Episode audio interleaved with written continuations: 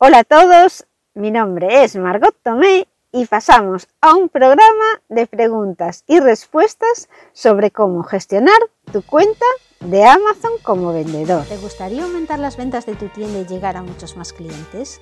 ¿Alguna vez te has preguntado si tu negocio tendría éxito con las ventas online?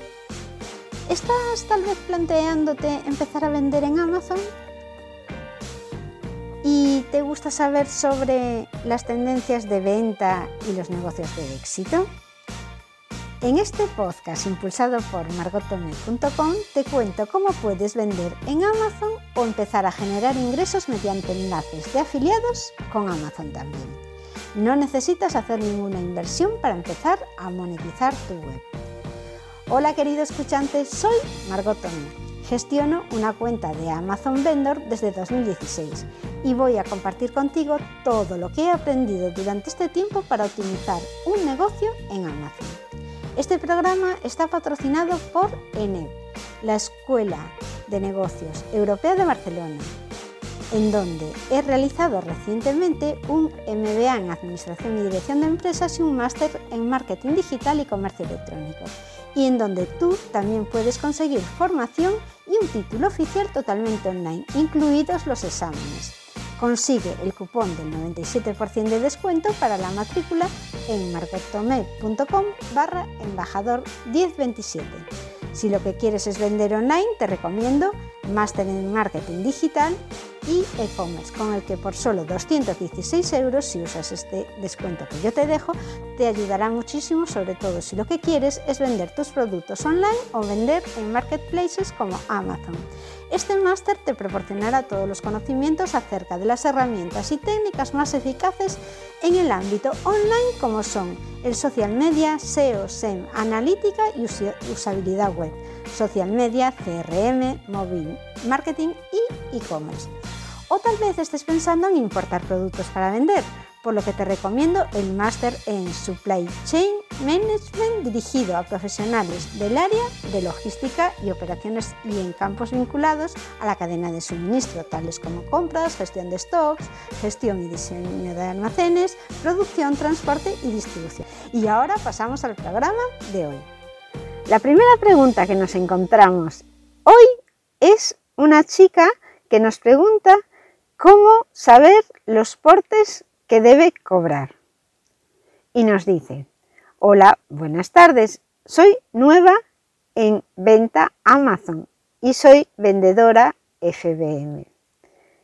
De momento prefiero llevar el tema de pedidos yo, es decir, que no es FBA, que no manda la mercancía a los almacenes de Amazon para que lo distribuyan. Gestiona ella los pedidos cuando llega un pedido de un cliente en Amazon, Amazon le avisa que debe enviar la mercancía. Sigue la carta. Tengo la duda del tema del transporte y los gastos. ¿Cómo tengo que saber el que me puede costar cada envío? ¿Qué compañía escoger? ¿Amazon da alguna solución o ayuda a la hora de hacer envíos? Por favor, necesito consejo. Soy novata. Y ahora pasamos a la respuesta. Le escribí hace unos días y le contesté, buenas tardes. Al hacer FBM, todo lo que sean temas de envío, te lo tienes que gestionar tú, ya que al no trabajar con la logística de Amazon, es decir, con Amazon FBA, ellos no te pueden dar ninguna recomendación en cuanto a compañías de transporte, ya que, por decirlo de alguna forma, estarían ayudando a la competencia. Es decir, eh, a Amazon lo que le interesa es que tú trabajes con Amazon FBA y si no, no van a darte como una gestión especial para ti para que tú puedas conseguir un transporte mejor que el que ellos te están ofreciendo.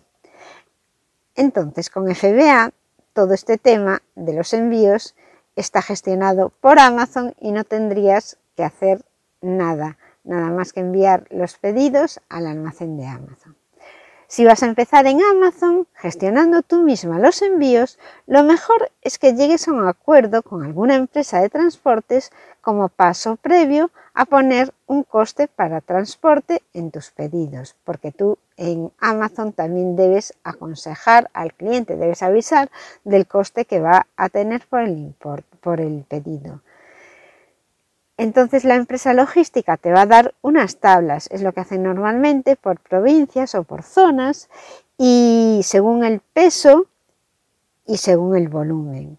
Dependiendo del tipo de producto que tengas, será más susceptible del, porte o no.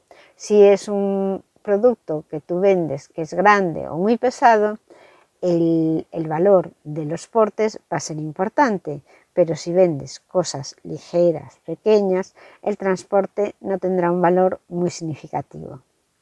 En cuanto a lo de la compañía de transporte que debes elegir, depende de las tarifas y las empresas que trabajen en tu país. Pero como idea, aquí en España puedes llamar a mailboxes, a MRW, a Correos Express, DHL, UPS, Envialia, Nacex. Estas son las más comunes, pero hay muchas más. El coste, como decía antes, va a variar en función del peso y del tamaño del paquete. Una vez te crees una cuenta en la página web de la compañía que escojas, te va a salir una calculadora donde vas a poder calcular los precios exactos. Deberías firmar una plantilla de precios con esa compañía que selecciones para enviar tus pedidos, que te confirmen y que te mantengan la tarifa para los volúmenes y pesos determinados por una temporada, para poder trabajar con ellos a largo plazo. Y de esta manera vas a conseguir a medida que aumentas tu gasto con ellos, que también te hagan un rappel escalado según el gasto anual. Es decir, que si trabajas con esa compañía de transporte y eres fiel a ella, ellos también deberían hacerte una plantilla, negociar con, deberías negociar con ellos una plantilla que a más consumo te hagan después descuentos por tener volumen. Cuanto más vendas y si usas siempre el mismo transporte, tus facturas van a crecer y a la empresa de transporte no le apetecerá tampoco que te vayas a la competencia por una cuestión de precios. Así que puedes negociar y conseguir de esta manera mejores precios por envío. Y la compañía de transportes va a conseguir que tú seas fiel a, a esa empresa es decir, va a conseguir una fidelización de clientes. Lo normal es empezar gestionando tus propios pedidos, o sea que lo estás haciendo bien, porque al empezar no sabes qué productos van a funcionar mejor y si trabajas con FBA, con Amazon FBA, tendrías que almacenar productos en los almacenes de Amazon que a lo mejor por ahora no tienes una estimación de lo que vas a vender. Lo del FBA está muy bien cuando tienes ya rotación y cuando tienes un histórico en el que basarte para saber más o menos el stock que necesitas. Es importante tener Amazon FBA cuando tienes mucho volumen, no solo por, por, la comodidad que es, sino porque también es mucho más ágil en las entregas. Pero primero hay que evaluar lo que tú vas a vender realmente en cada zona y qué productos en concreto. Debes saber que Amazon FBA te va a cobrar el almacenaje, pero también tienes que saber, porque no es muy rentable tener mucho capital inmovilizado en los almacenes de Amazon. Por eso es importante que sepas que qué stock, qué existencias debes tener de cada una de las referencias, porque van a ser necesarias y porque se van pidiendo a Amazon regularmente. No vaya a ser que hagas un, un envío a los almacenes de Amazon de muchísima cantidad de un producto que después apenas tenga rotación. Vas a tener que pagar los gastos de almacenaje y vas a tener un montón de dinero invertido en esa mercancía con el que no vas a poder estar generando ingresos. Así que esto de tener mercancía sin rotación en el almacén de Amazon no es interesante ni para ellos ni para ti.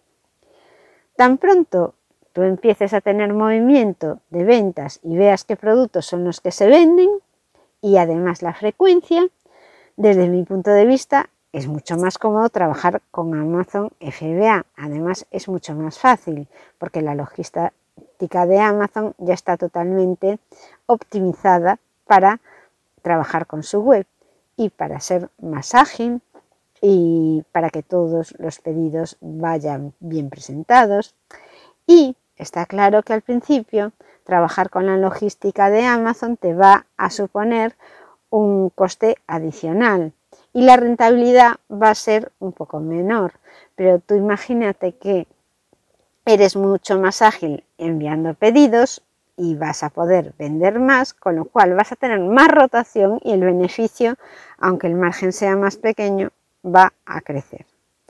Esta es mi respuesta a esta chica que empieza a vender en Amazon. Y como conclusión os diré que está muy bien que empieces a vender y que los envíos los hagas tú al principio buscándote una compañía de tu ciudad de transportes para hacer los envíos con la que debes negociar unos precios, pero que cuando ya tienes tu tienda en Amazon funcionando, lo ideal sería que te pasases a Amazon FBA, de que por cierto que tenéis en mi web margotome.com un montón de artículos mm, para poder ver los gastos de Amazon FBA y todas las posibilidades que tienes para vender en Amazon.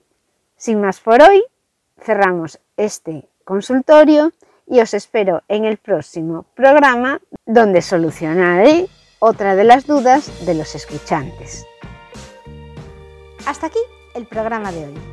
Te invito a visitar mi web para consultar más artículos de soporte para poder trabajar con Amazon. Y te recuerdo que en margottome.com barra embajador 1027 Tienes disponible toda la información para disfrutar del 97% de descuento y todas las instrucciones para usar ese cupón en el caso de que te interese formarte online con ENEP, la Escuela de Negocios Europea de Barcelona, para poder optimizar tus ventas digitales.